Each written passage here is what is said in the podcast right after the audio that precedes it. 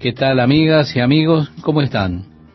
Créame que para mí es una gran alegría poder compartir estos momentos con la palabra de Dios para hoy. Así que le invito a que me esté acompañando en esta próxima media hora para que juntos seamos edificados en el Señor. Cuando Cristo regrese a la tierra en gloria para establecer su reino sobre la tierra, la primera tarea a su regreso será el juicio a las naciones, en el cual se determinará cuáles de estos pueblos que han sobrevivido a la gran tribulación estarán aptos para entrar en la era del reino. Y así, todas las personas de las naciones serán puestas ante Dios durante este período de juicio. Así que es posible que una persona sobreviva a la gran tribulación y vea al Señor cuando Él venga nuevamente. Aún así, puede no estar habilitada para entrar en la era del reino. Para ese momento habrá una clara división cuando Él separe los pueblos, las naciones, como un pastor separa las ovejas de las cabras. En el libro del profeta Daniel, en el capítulo 12, cuando Daniel le está preguntando al Señor, ¿cuándo será el fin? El Señor le informa a Daniel, y desde el tiempo que sea quitado el continuo sacrificio hasta la abominación desoladora, habrá mil doscientos noventa días. Él dijo, bienaventurado el que espere y llegue a mil trescientos treinta y cinco días. Bien, yo creo que esto significa que este período en particular al cual Jesús se está refiriendo aquí en Mateo 25 probablemente durará unos 40 días, que es el número de juicio en las escrituras. Este período de juicio, sin embargo, en el cual Jesús juzgará a las naciones, como el Señor le dice a Daniel, bienaventurado el que espere y llegue a mil trescientos 35 días significa, si usted lo logra entonces, estará en el reino. En ese momento, Él desechará del reino a aquellos que Él estima como indignos para entrar en Él. Yo quiero que ahora note usted a aquellos a los que Él se refiere como sus ovejas. Jesús dice, venid benditos de mi Padre, heredad del reino preparado para vosotros desde la fundación del mundo. Es muy interesante cómo muy a menudo las escrituras se refieren al plan de Dios para nuestras vidas, plan que Él tiene desde la fundación del mundo. El apóstol Pablo dice que fuimos escogidos en Él desde la fundación del mundo. Es el plan de Dios, el eterno plan de Dios para sus hijos, de compartir la gloria de su reino. Jesús oró, Padre, aquellos que me has dado, que vean mi gloria, porque me has amado desde antes de la fundación del mundo. ¿Recuerda este pasaje de San Juan 17, estimado oyente? Sí, la gloria del reino de Dios para aquellos que estén habilitados para compartirla. En el verso 37 leemos, Señor, ¿cuándo te vimos hambriento y te sustentamos, o sediento y te dimos de beber? ¿Cuándo te vimos en estas condiciones? podríamos decir. Jesús responde, de cierto os digo que en cuanto lo hicisteis a uno de estos mis hermanos más pequeños, a mí lo hiciste. Hay una hermosa historia de Martín de Turín. Él era un soldado y era cristiano. Él estaba entrando en una ciudad en un día frío. Allí había un mendigo pidiéndole ayuda. Pero Martín no tenía nada de dinero. ¿Qué es lo que hizo? Él tomó su abrigo, su abrigo militar, y lo cortó por la mitad, y le dio la mitad a este mendigo.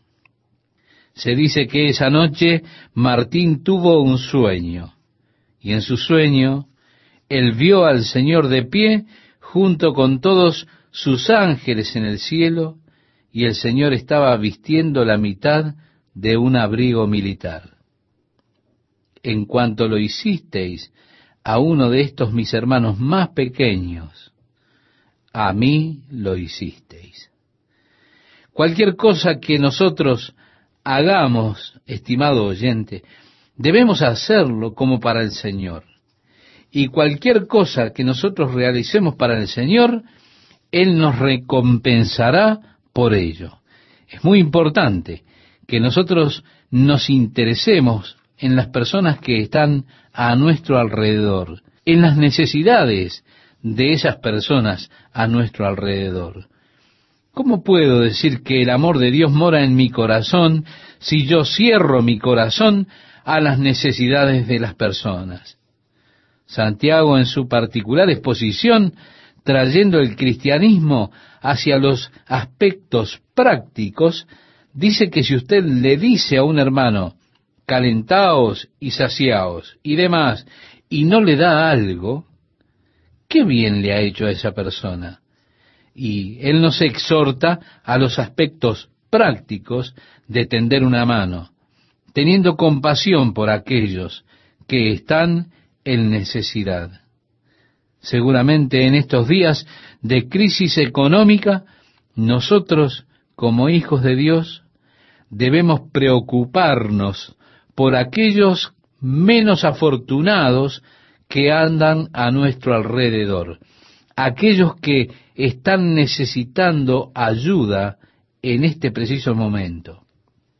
¿Cómo podemos nosotros tener lujos cuando alguien a nuestro lado está pasando hambre? Jesús dice, en cuanto lo hicisteis a uno de estos mis hermanos más pequeños, a mí lo hicisteis. Aquellos que estaban ignorando las necesidades de los que le rodeaban eran los cabritos. De cierto os digo que en cuanto no lo hicisteis a uno de estos más pequeños, tampoco a mí lo hicisteis, dijo Jesús. Hubo una cosa allí que yo pienso que fue muy interesante. Nosotros leemos en el versículo 41, apartaos de mí, malditos al fuego eterno, preparado para el diablo y sus ángeles. Quiero decirle, estimado oyente, que Dios no preparó la gehenna, es decir, el infierno, para los hombres. Fue preparado por Dios para Satanás. Por lo tanto, Dios no lanza a los hombres al infierno. Él no lo preparó para los hombres. Él lo preparó para Satanás. No obstante, si una persona quiere alinearse con Satanás e ir allí, Dios hará lo posible por detenerlo. Dios ha hecho lo mejor de su parte para detenerlo. Él ha enviado a su Hijo único para salvar a los hombres de ese destino. Pero si una persona quiere rechazar la provisión de Dios, si una persona se dispone a rebelarse contra Dios y unirse en la rebelión a Satanás contra el reino de Dios, entonces ese hombre, por su propia voluntad, por su propia elección, pasará la eternidad separado de Dios. El último versículo del capítulo 25 de Mateo dice, e irán estos al castigo eterno, y los justos a la vida eterna. Ahora, la pregunta acerca de si una persona estará en el tormento y sufrimiento por siempre es un asunto que yo preferiría que no existiera, pero no me atrevo a cambiar lo que Dios ha dicho o a modificar lo que Dios ha dicho. Y aquí Jesús dice, apartaos de mí, malditos, al fuego eterno preparado para el diablo y sus ángeles, e irán estos al castigo eterno, y los justos a la vida eterna. Entonces, ¿qué es lo que esto significa? Mire, yo no estoy preparado para decirlo, pero no me atrevo a modificarlo o a cambiarlo tampoco. ¿Sabe usted? En vez de estar alterado acerca de esto, preocúpese solamente de buscar al Señor y escápese de ese lugar, y entonces usted no tendrá de qué preocuparse. comenzamos el capítulo 26 en el verso 1, donde dice, cuando hubo acabado Jesús todas estas palabras, este es el final del discurso en el monte del olivar.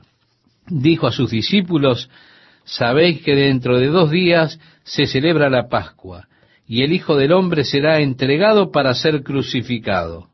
Esto es interesante porque aparentemente sucedió un lunes que Jesús dio el discurso del olivar. Él hizo su entrada triunfal un domingo, recuerda, ¿verdad? Ese domingo que es conocido como el Domingo de Ramos. Luego, al día siguiente, él regresó al templo. Los escribas y sacerdotes dijeron, ¿con qué autoridad haces estas cosas? Y lo desafiaron en ese asunto. Así que, cuando ellos estaban dejando el templo, los discípulos dijeron, Señor, ¿qué señal habrá de tu venida y de la destrucción del templo? Y Jesús dio este discurso en el monte de los olivos. Ahora, cuando él terminó su discurso, le dice a sus discípulos, Sabéis que dentro de dos días se celebra la Pascua, y el Hijo del Hombre será entregado para ser crucificado. Ahora, si él estaba diciendo esto el día lunes, quiere decir que la fiesta de la Pascua, que se celebraría en dos días, habría de tener lugar, por supuesto, un miércoles. Y Jesús fue crucificado en un día de fiesta, la fiesta de la Pascua. Así que al parecer Jesús probablemente fue crucificado un miércoles lo cual nos daría entonces los tres días y las tres noches en el corazón de la tierra. La gente pasa mucho tiempo calculando esto desde una óptica de domingo. Si cuentan desde la crucifixión el viernes hasta el domingo, tres días y tres noches, eso requiere hacer muchos malabares. Así que luego de dos días es la fiesta de la Pascua y el Hijo del Hombre será entregado para ser crucificado. Nosotros leemos ahora el verso 3 y nos dice que entonces los principales sacerdotes, los escribas y los ancianos del pueblo se reunieron en el patio del sumo sacerdote llamado Caifás. Había allí dos sumos sacerdotes, Caifás y Anás. Caifás, que era designado por el gobierno romano, y Anás, el escogido por las personas religiosas. Y dice el verso 4, tuvieron consejo para prender con engaño a Jesús y matarle. Pero decían, no durante la fiesta, para que no se haga alboroto en el pueblo. Así que ellos estaban haciendo todo lo posible para que esto no sucediera en día de fiesta, pero de manera que se pudieran cumplir los escritos del Antiguo Testamento era importante que Jesús fuera crucificado como el Cordero de Dios en el día de fiesta. Así que ellos estaban tratando de evitar el día de fiesta, pero aún así no había forma de que ellos pudieran hacerlo. ¿Por qué? Porque era apropiado de que en esa fiesta de Pascua en la cual ellos recordaban cómo el Cordero fue sacrificado para de esa manera salvar al primogénito, Así el Cordero de Dios estableció ahora un nuevo pacto de Dios con las personas. Era importante que fuera en ese día en que se conmemoraba el Cordero de la Pascua que Cristo, nuestra Pascua, sufriera por nosotros. Ahora leemos en el versículo 6 y nos dice, y estando Jesús en Betania, en casa de Simón el leproso, vino a él una mujer con un vaso de alabastro de perfume de gran precio, y lo derramó sobre la cabeza de él, estando sentado a la mesa. Al ver esto, los discípulos se enojaron diciendo, ¿para qué este desperdicio? En el Evangelio de Juan, estimado oyente, él nos dice que el discípulo que declaró estas palabras fue Judas Iscariote. Juan dice que Judas dijo esto no porque él se preocupara por los pobres, sino que él guardaba el dinero y se alimentaba de él. Así que Judas no era realmente la clase de individuo benévolo y que se preocupaba por los pobres. él guardaba la bolsa del dinero y se ha estado aprovechando del dinero. Y Judas se figura, wow, si tuviésemos eso en nuestro tesoro, tendría más para gastar. Así que ellos dicen, porque esto podía haberse vendido a gran precio y haberse dado a los pobres. Y entendiéndolo Jesús les dijo, ¿por qué molestáis a esta mujer? Pues ha hecho conmigo una buena obra, porque siempre tendréis pobres con vosotros, pero a mí no siempre me tendréis, porque al derramar este perfume sobre mi cuerpo, lo ha hecho a fin de prepararme para la sepultura. De cierto os digo, que donde quiera que se predique este Evangelio en todo el mundo, también se contará lo que ésta ha hecho para memoria de ella. En esto, Judas más bien fue regañado por Jesús, por lo que había dicho, así que Judas se fue. Entonces, uno de los doce, que se llamaba Judas Iscariote, fue a los principales sacerdotes y les dijo, ¿qué me queréis dar? Y yo os lo entregaré. Y ellos le asignaron treinta piezas de plata, y desde entonces buscaba oportunidad para entregarle. Así leemos en el verso 14 al 16. Por supuesto, las treinta piezas de plata era un precio que había sido profetizado en la profecía del Antiguo Testamento, en el libro de Zacarías capítulo 11, versículos 12 y 13. Luego Zacarías dice que la plata sería arrojada en la casa del Señor y usada para comprar el campo del alfarero. Treinta piezas de plata era el precio que usted debía pagarle a su vecino si usted tenía un buey que le haya dado una corneada a alguien. Y si sucediera que el buey corneara al siervo de su vecino y lo matara, usted debía pagarle treinta piezas de plata por esa muerte, de manera de compensar a su vecino por la pérdida de su siervo. Como en Zacarías dice, hermoso precio con el que me han apreciado. Y ellos presupuestaron treinta piezas de plata. Entonces dice, hermoso precio con el que me han apreciado. Y tomé las treinta piezas de plata y las eché en la casa de Jehová al tesoro. Así Judas, volviéndose en contra de Cristo, buscando ahora traicionarlo, él busca la oportunidad. Y leemos, el primer día de la fiesta de los panes sin levadura, vinieron los discípulos a Jesús diciéndole, ¿dónde quieres que preparemos para que comas la Pascua? Y él dijo, ir a la ciudad a cierto hombre y decirle, el maestro dice, mi tiempo está cerca, en tu casa celebraré la Pascua con mis discípulos. Y los discípulos hicieron como Jesús les mandó y prepararon la Pascua. Ahora bien, estimado oyente, recuerde que para los judíos el día no comenzaba a la medianoche como comienza para nosotros. Su día comenzaba al atardecer. Así es que ellos no celebraban la cena del sabbat en la noche del sábado, sino en la noche del viernes, porque su sabbat comenzaba al atardecer del viernes y se extendía hasta el atardecer del sábado. Así que Jesús, teniendo la cena de la Pascua con sus discípulos, la tuvo al comienzo del día de la Pascua que comenzaba al atardecer. Es así que en la tarde ellos comieron la comida de la Pascua juntos. Pero ese día continuó hasta el atardecer del siguiente día. Así fue que en el primer día de la fiesta de la Pascua, cuando llegaron los discípulos, fue para preparar la comida de la Pascua. Y no fue como lo que hacemos nosotros de tomar un pedazo de pan y beber una copa y tener comunión, sino que la suya fue una cena.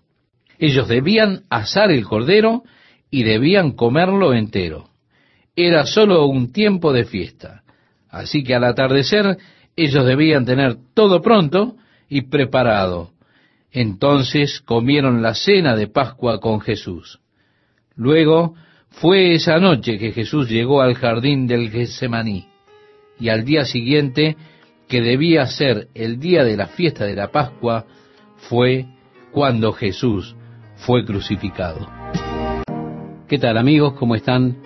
Es un gusto para mí estar una vez más con ustedes compartiendo la palabra de Dios para hoy. Leemos este pasaje que citáramos con anterioridad. El primer día de la fiesta de los panes sin levadura, vinieron los discípulos a Jesús diciéndole, ¿Dónde quieres que preparemos para que comas la Pascua? Y él dijo, Id a la ciudad a cierto hombre y decidle, el maestro dice, mi tiempo está cerca, en tu casa celebraré la Pascua con mis discípulos. Y los discípulos hicieron como Jesús les mandó y prepararon la Pascua. Bien, estimado oyente, ellos comieron la cena de Pascua con Jesús.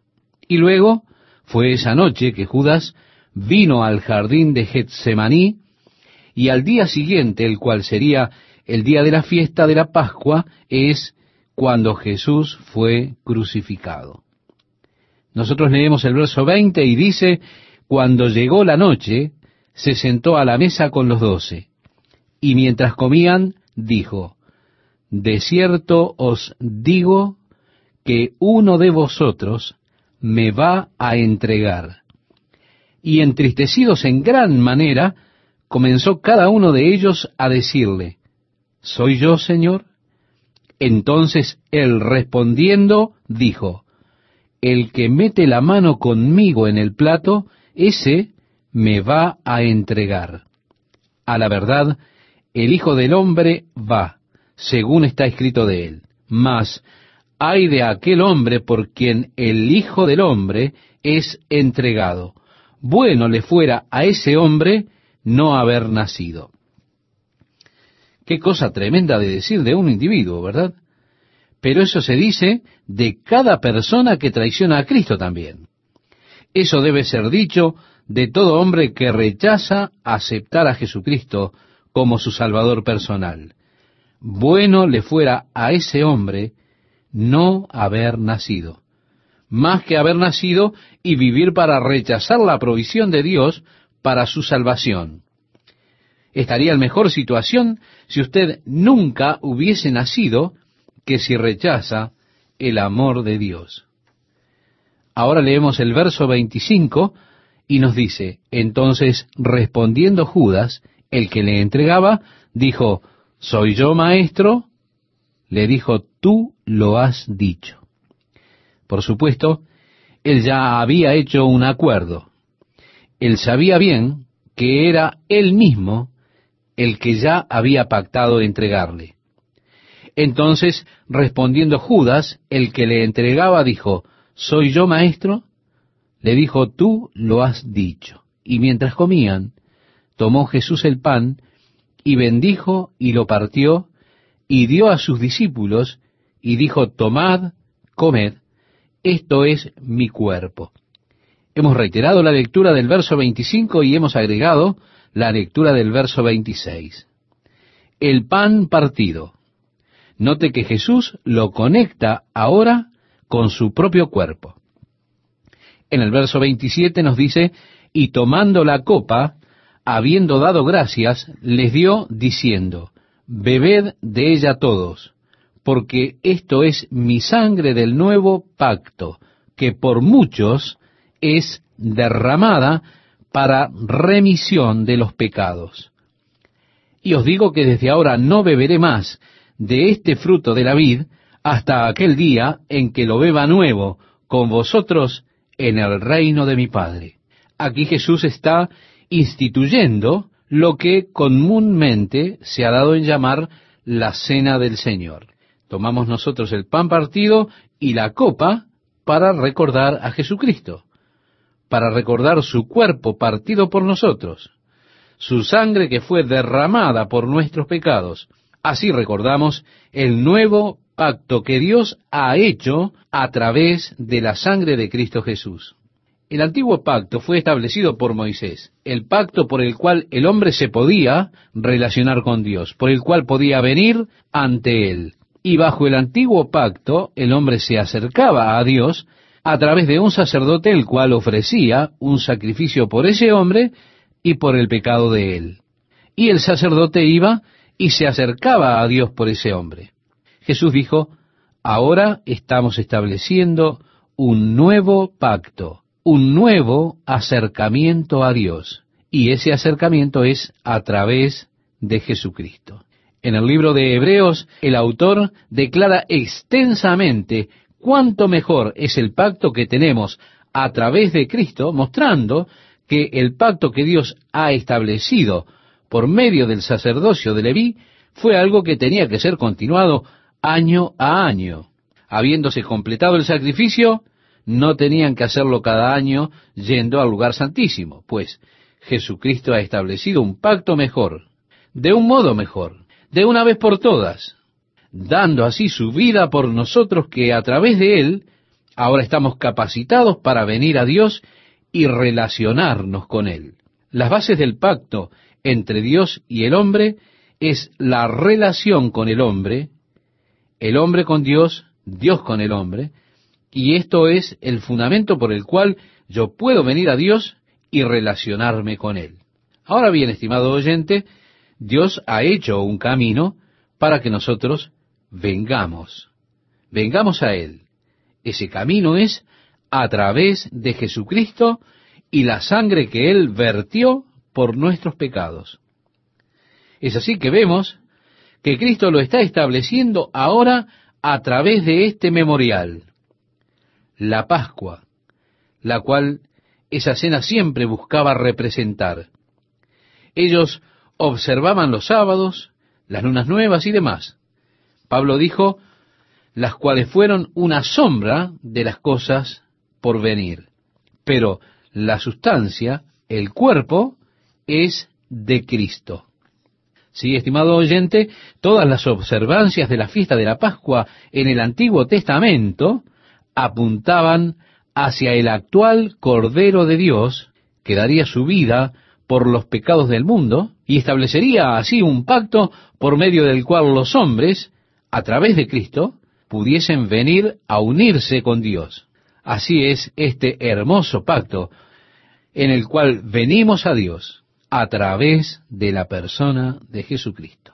Leemos el verso 30, estimado oyente, me acompaña en la lectura.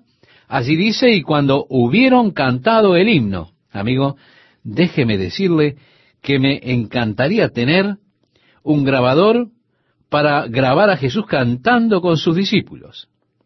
Los doce cantores. Judas ya se había ido. Eso dejó a once con Jesús. ¿Qué fue lo que cantaron? Podemos preguntarnos. Yo en realidad creo que cantaron el Salmo 136 este es el salmo que tradicionalmente cantaban cuando llegaba la fiesta de la Pascua. Así que usted puede regresar y leer la letra de la canción que Jesús cantó, el himno que cantó él con sus discípulos allí en el Salmo 136. Ese Salmo Jalel, el cual es tradicionalmente cantado al final de la fiesta de la Pascua. Ese salmo declara las glorias de Dios. Así tenemos que la ley vino por Moisés, mientras que la gracia y la verdad vinieron a través de Jesucristo. La demostración de las misericordias de Dios para con los hombres. Seguimos leyendo en el verso 31, me acompaña, dice así, entonces Jesús les dijo, todos vosotros os escandalizaréis de mí esta noche porque escrito está, heriré al pastor, y las ovejas del rebaño serán dispersadas. Pero después que haya resucitado, iré delante de vosotros a Galilea. Respondiendo Pedro le dijo, aunque todos se escandalicen de ti, yo nunca me escandalizaré. Jesús le dijo, de cierto te digo que esta noche, antes que el gallo cante, me negarás tres veces. Pedro le dijo, aunque me sea necesario morir contigo, no te negaré. Y todos los discípulos dijeron lo mismo. Pedro es culpable aquí de jactarse de sí mismo, declarando que su amor era superior al amor de los otros discípulos. Cuando Jesús le dijo la profecía de Zacarías, hiere al pastor y serán dispersadas las ovejas, y haré volver mi mano contra los pequeñitos todos vosotros os escandalizaréis de mí esta noche. Entonces Pedro dijo, Señor, aunque todos se escandalicen, yo nunca me escandalizaré. Jactándose de sí mismo, dijo, nunca me escandalizaré. Jesús le respondió a Pedro, Pedro, antes de que el gallo cante, me negarás tres veces. Pero Pedro siguió discutiendo allí con el Señor. Y créame, estimado oyente, discutir con el Señor es realmente absurdo. ¿Alguna vez se ha embarcado usted en esta locura? Yo sí, me he encontrado discutiendo con el Señor. Pero quiero decirle algo. ¿Sabe? Yo siempre estuve equivocado. Pedro estaba desafiando las declaraciones de Jesús. Aunque ellos, yo nunca, Señor, nunca te negaré. Moriré por ti. Usted no dude de la sinceridad de Pedro. No dude de su devoción. Yo creo que Pedro estaba absolutamente convencido cuando él declaró esto. Creo que Pedro sintió que él podría poner su vida por Jesús. Moriré por ti, nunca te negaré, Señor. Pero esto nos muestra lo absurdo de los votos que son hechos basados en nuestras propias fuerzas. El hacer una promesa a Dios, el hacer un voto a Dios, es sólo confiar en nuestra propia carne. Más tarde a Pedro le dirá, Pedro, el espíritu está presto, pero la carne es débil. Es verdad, su espíritu siempre está dispuesto, no hay problemas allí, pero la carne es débil.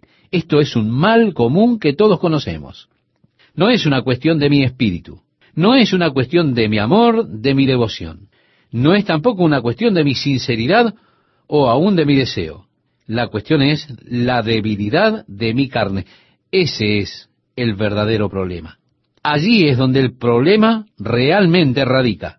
Amo al Señor, le quiero servir con todo lo que tengo. Mi problema es que estoy viviendo en un cuerpo carnal y este cuerpo es realmente débil. Ahora bien, estimado oyente, es importante saber que nuestra carne es débil. Por eso es que yo no confío en ella. Y esto era lo que Pedro necesitaba aprender. Jesús sabía esto todo el tiempo. La Biblia dice que Él conoce nuestros límites. Sabe que no somos más que polvo. Yo personalmente no conozco mis límites. Tengo a menudo la tendencia a pensar que soy más fuerte de lo que en verdad soy. Muchas veces pienso que soy más sabio de lo que en verdad soy, que soy más capaz de lo que soy. Y por causa de mis sentimientos de habilidad, deriva de allí la confianza que en ocasiones tengo en ella. Dios debe revelarme la debilidad de mi propia carne para que aprenda a no confiar en mí mismo, sino completamente confiar en Él. Si estoy confiando en mí mismo, si me vuelvo una persona con autoconfianza, entonces mi fuerza siempre estará limitada a mí. Mis habilidades estarán limitadas a mí. Pero si yo aprendo que soy débil, que no puedo hacerlo, y en lugar de ello aprendo a confiar en el Señor, en su fuerza y habilidad, entonces tendré una fuerza ilimitada y habilidad ilimitada. Dios quiere traerle a una dimensión más amplia de fortaleza ilimitada, de potencial ilimitado, de habilidades ilimitadas al confiar en Él para servirle. Estimado oyente, Pedro necesitaba aprender eso. Su espíritu en verdad estaba dispuesto, pero su carne era débil. Jesús lo sabía, Pedro no, lo averiguó un poquito después.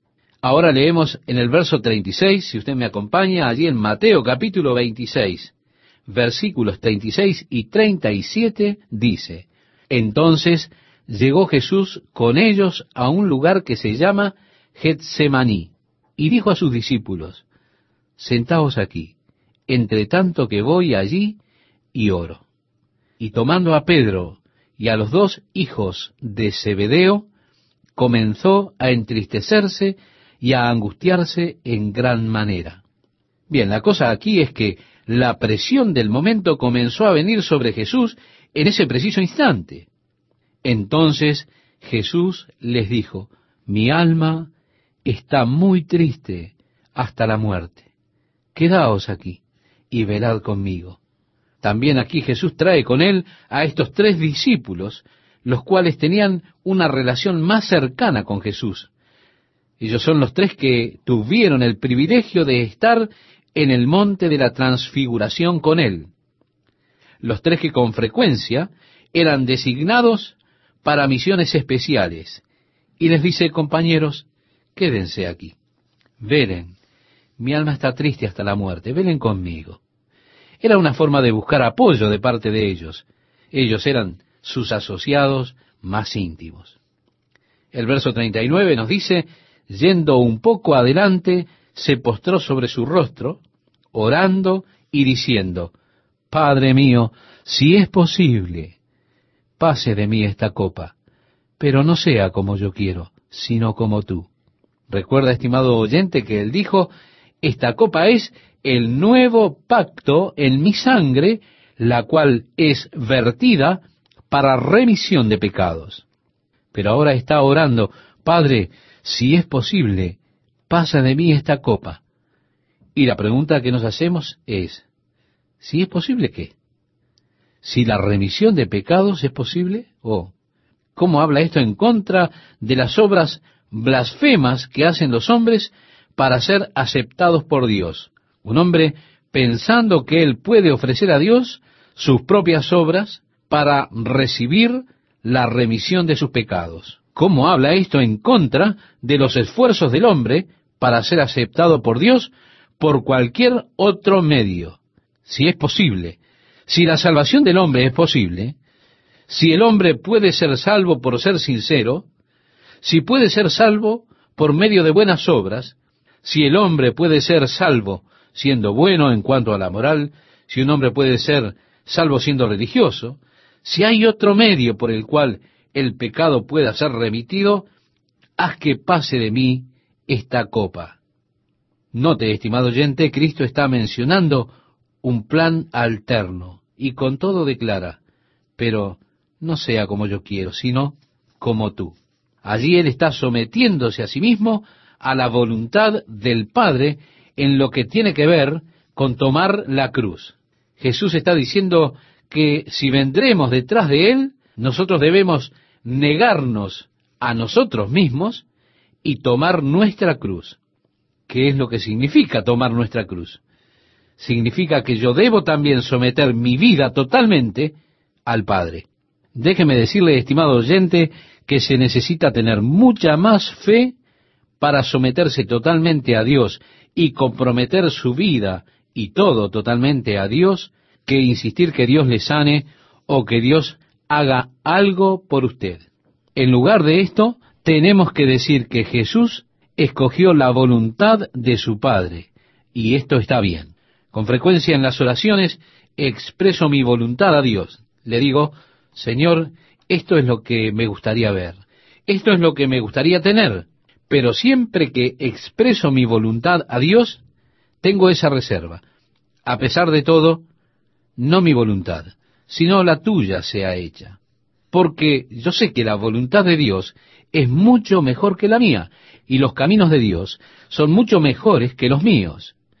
Y Jesús está aquí declarando, si es posible, pasa de mí esta copa, pero no se haga mi voluntad. Ahora, lo que la cruz de Cristo declara y debe declarar a todos los hombres es que hay un solo camino por medio del cual una persona puede ser salva. Usted se preguntará por qué. Y porque si hubiese sido posible de otra manera, seguramente Dios hubiese tomado ese camino alternativo, como el Hijo clamó a él allí en el jardín de Getsemaní. Ahora seguimos leyendo, estimado oyente, en el verso 40, y le pido que me acompañe en esta lectura. Vino luego a sus discípulos y los halló durmiendo, y dijo a Pedro, ¿Así que no habéis podido velar conmigo una hora? Velad y orad, para que no entréis en tentación. El espíritu a la verdad está dispuesto, pero la carne es débil. Aquí es cuando Jesús necesitó el apoyo de ellos más que en cualquier otro momento. Pero él estaba sin ese apoyo. ¿Por qué? Porque ellos estaban durmiendo. En lugar de estar allí para animarlo y fortalecerlo. Sus discípulos estaban cansados y se durmieron. Ahora Jesús los despierta y como que los rezonga cuando les dice, ¿no habéis podido velar conmigo una hora?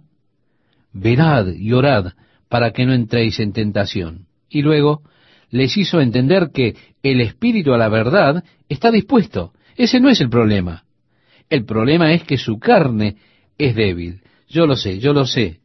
Estaríamos pensando que decía Jesús. En el verso 42 leemos, otra vez fue y oró por segunda vez diciendo, Padre mío, si no puede pasar de mí esta copa sin que yo la beba, hágase tu voluntad, consignándose él mismo ahora completamente a la voluntad del Padre. Padre mío, hágase tu voluntad. Finalmente leemos el verso 43, estimado oyente, y allí nos dice, vino otra vez y los halló durmiendo, porque los ojos de ellos estaban cargados de sueño, y dejándolos, se fue de nuevo y oró por tercera vez, diciendo las mismas palabras.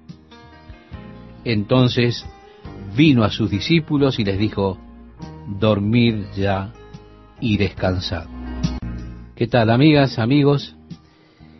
Créame que estoy muy feliz de poder compartir el estudio del día de hoy.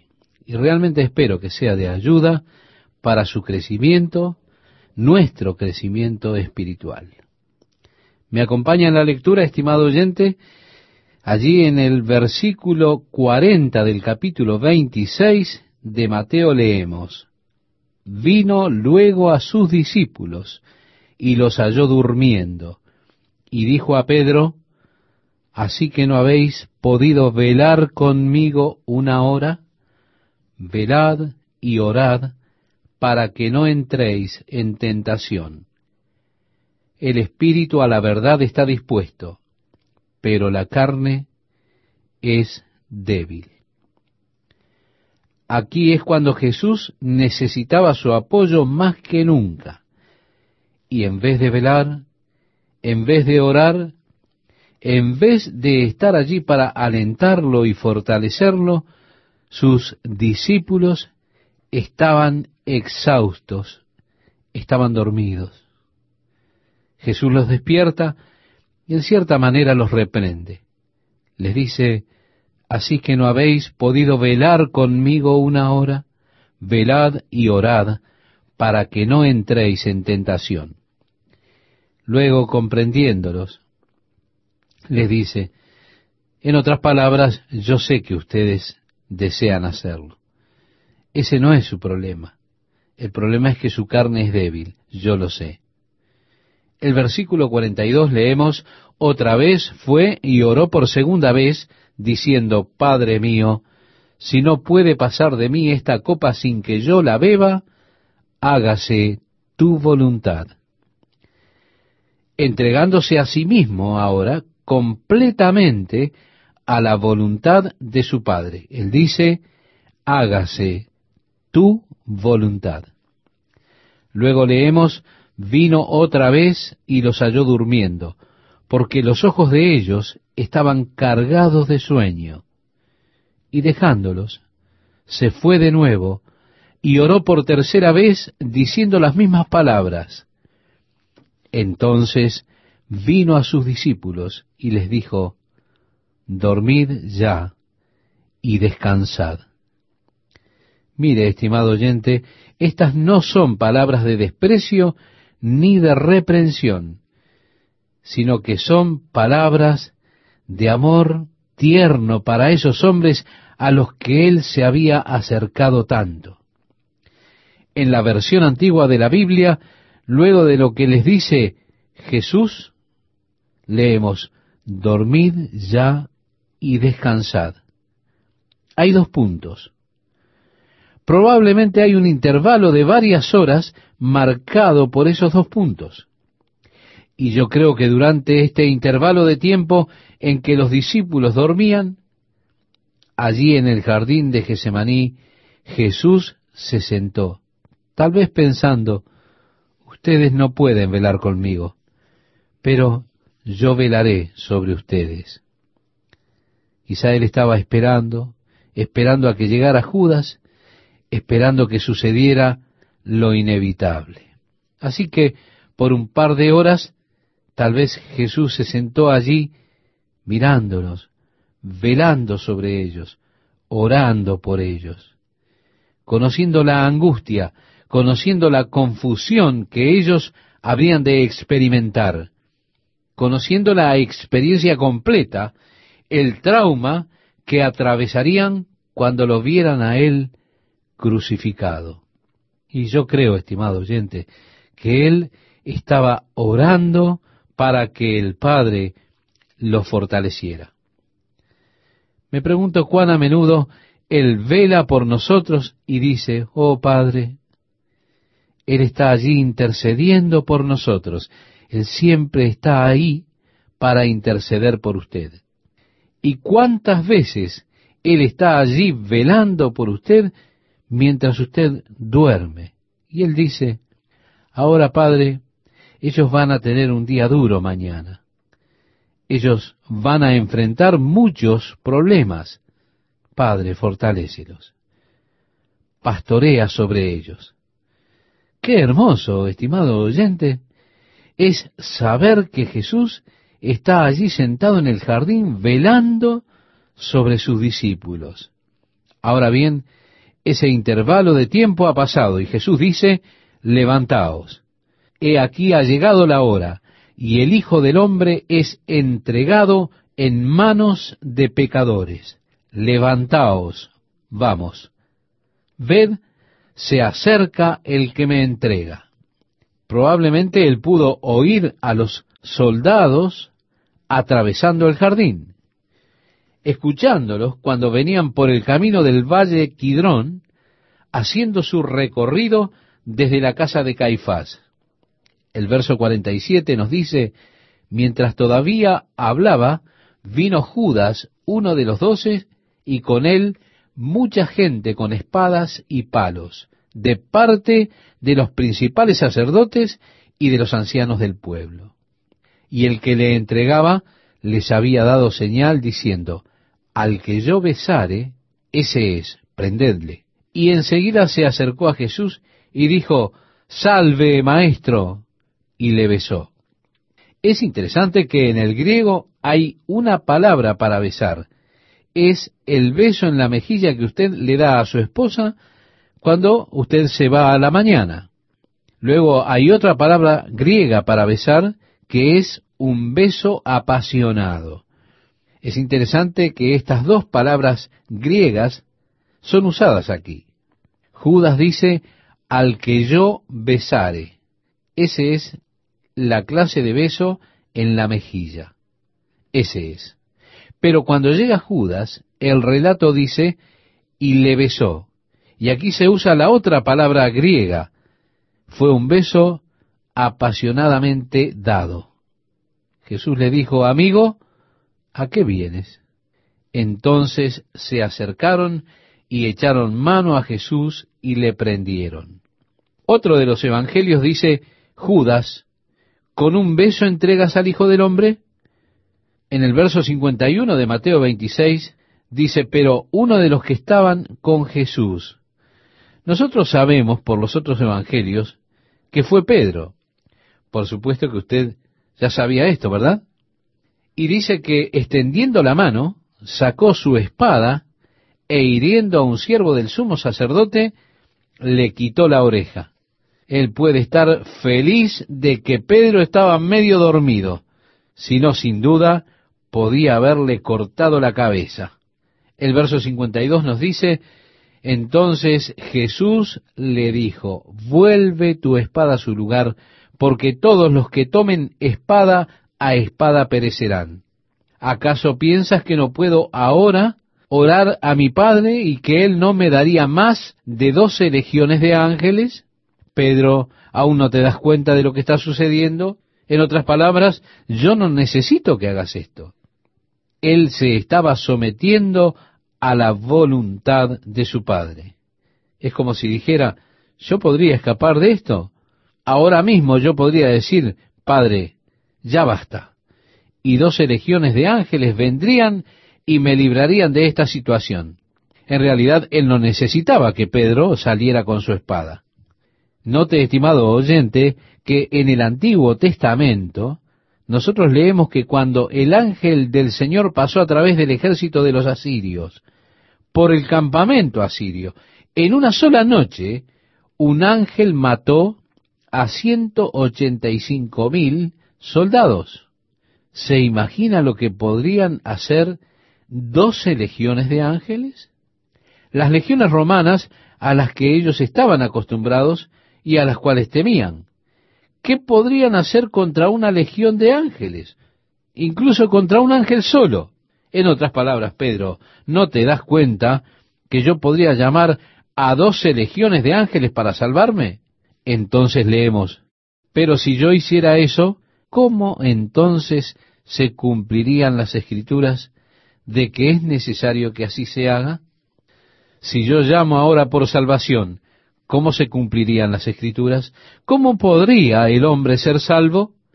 El verso 55 nos dice, en aquella hora dijo Jesús a la gente, como contra un ladrón habéis salido con espadas y con palos para prenderme? Cada día me sentaba con vosotros enseñando en el templo y no me prendisteis. Mas todo esto sucede para que se cumplan las escrituras de los profetas. Entonces todos los discípulos, dejándole, huyeron. Sí, estimado oyente, de repente ellos desaparecieron en la oscuridad del jardín y la atención ahora estaba sobre Jesús. Jesús ahora estaba solo. El verso 57 nos dicen, los que prendieron a Jesús le llevaron al sumo sacerdote Caifás, a donde estaban reunidos los escribas y los ancianos. Mas Pedro le seguía de lejos hasta el patio del sumo sacerdote, y entrando se sentó con los alguaciles para ver el fin. Y los principales sacerdotes y los ancianos y todo el concilio buscaban falso testimonio contra Jesús para entregarle a la muerte y no lo hallaron, aunque muchos testigos falsos se presentaban. Pero al fin vinieron dos testigos falsos que dijeron, Este dijo, puedo derribar el templo de Dios y en tres días reedificarlo. Y levantándose el sumo sacerdote le dijo, ¿no respondes nada? ¿Qué testifican estos contra ti? Ahora bien, por supuesto, Jesús estaba hablando del templo de su propio cuerpo, cuando le pedían por una señal. Fue entonces que él dijo, destruid este templo y en tres días lo reconstruiré. Pero ahora ellos están utilizando estas palabras y diciendo, él dijo, puedo derribar el templo de Dios y en tres días reedificarlo. Por supuesto, incluso cuando Jesús dijo esto, él los desafió. Ellos dijeron, hey, hemos estado 46 años construyendo este templo. ¿Qué quieres decir con que tú puedes reedificarlo en tres días? Pero él estaba hablando del templo de su cuerpo. El verso 63 nos dice, mas Jesús callaba. Note que Jesús no respondió. Luego, con esta declaración, el sumo sacerdote lo desafió le dijo, te conjuro por el Dios viviente que nos digas si eres tú el Cristo, el Hijo de Dios. Ahora le está conjurando por el Padre, por el Dios viviente. Así que Jesús le dijo, tú lo has dicho. Y además os digo, que desde ahora veréis al Hijo del Hombre sentado a la diestra del poder de Dios y viniendo en las nubes del cielo. Entonces el sumo sacerdote rasgó sus vestiduras diciendo, ha blasfemado. ¿Qué más necesidad tenemos de testigos? He aquí ahora mismo habéis oído su blasfemia. ¿Qué os parece? Y respondiendo ellos dijeron, es reo de muerte. Entonces le escupieron en el rostro y le dieron de puñetazos y otros le abofeteaban. En Isaías capítulo 50, estimado oyente, en el versículo 6, cuando Isaías está profetizando acerca de Jesús, él dice, di mi cuerpo a los heridores y mis mejillas a los que me mesaban la barba. No escondí mi rostro de injurias y de esputos. Esputos es, en esa cultura oriental, una señal de total menosprecio. Y esto no es simplemente salivar, es algo mucho mayor y es realmente horrible. Esto es una absoluta displicencia y una de las cosas más vergonzosas que alguien pueda hacer, por supuesto, eso es fácilmente reconocido. Isaías dice, a los que me mesaban la barba, tomaron fuertemente y tiraron de su barba, abofetearon su rostro. Uno de los evangelios nos dice que ellos cubrieron su rostro y luego lo abofetearon. Mire, estimado oyente, me gustaría que pensara en esto. Nuestros cuerpos están maravillosamente diseñados y tenemos tremendos reflejos, de manera que si vemos venir un golpe, nuestro cuerpo reacciona instintivamente a ese golpe, amortiguando de alguna manera el golpe para que no sea tan severo. Aún en el fútbol, cuando los jugadores son lastimados, realmente es cuando se los ataca por la espalda. Lo mismo en el boxeo, cuando el sujeto lo acorrala sofocándolo a golpes y usted no puede desprenderse. Muchas personas dicen, ¿cómo puede una persona soportar tanto castigo? Bueno, es que usted aprende a lidiar con los golpes. Usted aprende a estar relajado y a amortiguar el golpe lidiando con él. Pero al cubrir el rostro de Jesús, se le quita la posibilidad de tener reflejos y de amortiguar los golpes. Así que con el rostro cubierto es allí cuando comienzan a darle trompadas. Luego comienzan a decirle, profetízanos, Cristo, ¿quién es el que te golpeó? Todas estas cosas padeció Jesús. ¿Sabe por qué, estimado oyente? Porque le amó a usted. Ahora bien, Isaías continúa en el capítulo 52 diciéndonos acerca del sufrimiento que sufrió Jesús. Isaías dice, ¿cómo se asombraron de ti muchos? De tal manera fue desfigurado de los hombres su parecer, y su hermosura más que la de los hijos de los hombres. En el hebreo se declara que su rostro estaba tan desfigurado que usted no podía reconocerlo como un hombre. En el momento en que ellos tiraron de su barba y cubrieron su rostro y lo golpearon en la cara, el rostro comenzó a hincharse de tal forma que no se le podía reconocer. Isaías dice, escondimos de él el rostro. Esto es que mirarlo era una experiencia realmente muy dolorosa, estimado oyente. Usted no soportaría verlo así. Yo quiero preguntarle, ¿alguna vez usted estuvo en un accidente y vio a una persona tan herida que usted tiene que girar su cabeza porque no soporta verlo? Así es como Isaías está diciendo, escondimos de él el rostro. Luego Isaías dice, mas él herido fue por nuestras rebeliones, molido por nuestros pecados fue por mí, estimado oyente. Él fue herido por mí, fue castigado por nuestra paz. Leemos en el verso 69, Pedro estaba sentado fuera en el patio. Créame, debe haber sido doloroso para él ver todo lo que estaba sucediendo, pero aún así, a esta altura, viendo este enojo feroz y la multitud volviéndose en contra de Jesús con tanto veneno, su corazón se llenó de miedo. Leemos el verso 69 y dice, se le acercó una criada diciendo, tú también estabas con Jesús el Galileo. Mas él negó delante de todos diciendo, no sé lo que dices. Saliendo él a la puerta le vio otra, y dijo a los que estaban allí, también éste estaba con Jesús el Nazareno. Pero él negó otra vez con juramento, no conozco al hombre. Un poco después, acercándose los que por allí estaban, dijeron a Pedro, verdaderamente también tú eres de ellos, porque aún tu manera de hablar te descubre. Entonces él comenzó a maldecir y a jurar, no conozco al hombre. Y enseguida cantó el gallo. Entonces Pedro se acordó de las palabras de Jesús que le había dicho, antes que cante el gallo, me negarás tres veces. Y saliendo fuera, lloró amargamente. Créame, estimado oyente, mi corazón se une al de Pedro porque me siento identificado con él. Yo he estado en el mismo lugar donde hice lo que había jurado que no haría, eso que le prometí a Dios que nunca haría, pero he fallado, mi carne ha fallado. Yo también soy culpable de haber negado al Señor en acciones, negando el señorío de Jesucristo.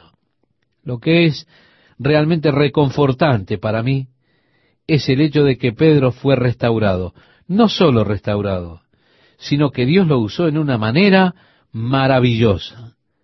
A pesar de que Pedro tenía imperfecciones, a pesar de que él era impulsivo, era muy bueno con la espada, a pesar de que muchas veces él fue reprendido, incluso él era culpable de haber fallado bajo la presión de las crisis. Aún así, el Señor tomó a Pedro y lo usó como un maravilloso instrumento en el desarrollo de la iglesia. Esto me alienta porque yo sé que Dios puede usarme como lo hizo con Pedro, y de esa manera Él puede usar a hombres como yo. Pero primeramente es necesario que Dios prepare a ese hombre que va a usar. Usted es obra de sus manos, creado juntamente con Jesucristo para las buenas obras que Dios ha creado de antemano para que usted camine en ellas. Y Dios está trabajando en nuestras vidas para quitar nuestra confianza en nuestra propia carne, para que tomemos conciencia de nuestra necesidad que tenemos de confiar plenamente en Jesucristo. Así que cuando Dios haya comenzado a hacer su trabajo en y a través de nuestras vidas, nosotros no debemos recibir la gloria por el trabajo que Dios ha hecho. En cambio, reconociendo que mi carne es débil, que yo no puedo hacer nada por mí mismo, a medida que Dios trabaja a través de mí, lo único que puedo hacer es glorificar a Dios, alabar al Señor, que usa instrumentos imperfectos para hacer su trabajo, ungiéndolos con el poder de su Espíritu Santo. Y yo solo puedo buscar tener poder por el Espíritu de Dios de tal forma que compenso las debilidades de mi carne y luego me glorío en la victoria que Dios me da a través del Espíritu Santo.